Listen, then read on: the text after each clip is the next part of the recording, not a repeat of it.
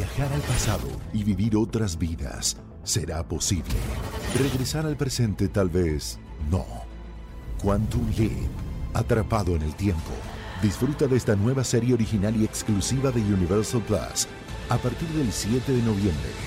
Suscríbete ya con tu operador de TV paga favorito. Estás escuchando Jordi Anexa, el podcast.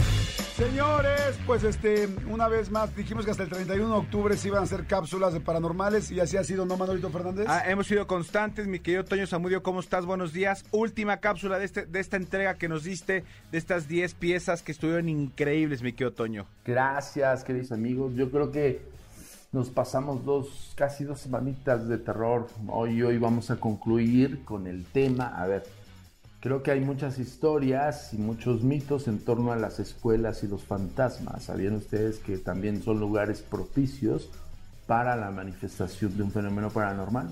Me y ahora tenemos una historia especial. Vamos a tener el fantasma de la universidad. ¡Ah! El fantasma de la universidad. A todos los que van ahorita hacia su universidad, escuchen. Saludos. saludos. Arráncate. Misterios paranormales. En Jordi en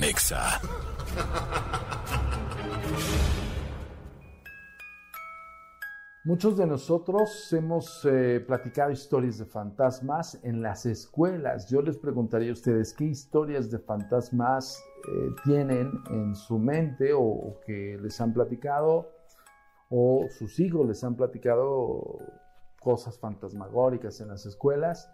Principalmente se suscitaban en los baños. Yo recuerdo perfectamente en aquella escuela, la gran Arqueles Vela Salvatierra, en la época de los ochentas, cuando yo cursaba la primaria, había un relato muy, muy popular que pues, te decía no entres al baño solo porque entrando al baño solo si no vas acompañado se te parecía uno de los fantasmas de los baños y, y nadie sabía cómo era, nadie, nadie tenía como un contexto de que se veía, pero todo el mundo estaba aterrado por ese baño. Y déjenme decirles algo, o sea, los baños estaban terriblemente feos.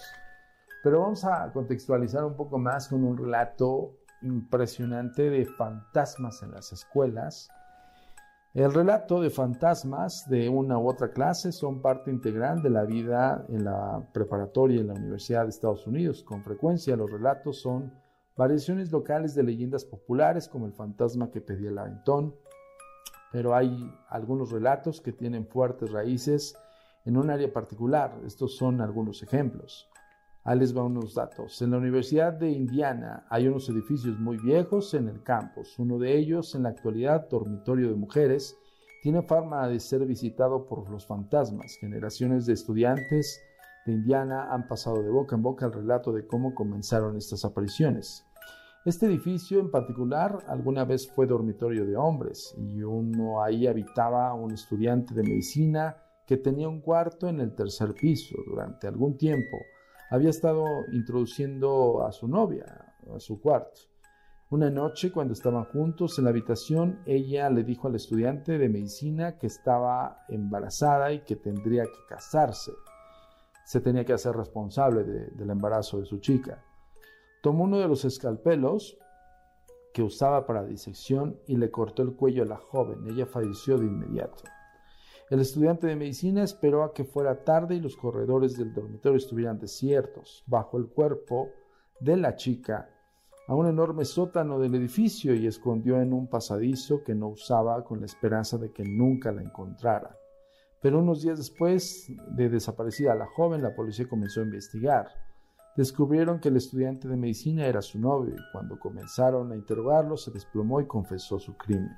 Se dice que el fantasma de la chica asesinada todavía se aparece por el edificio y que ahora es dormitorio de mujeres.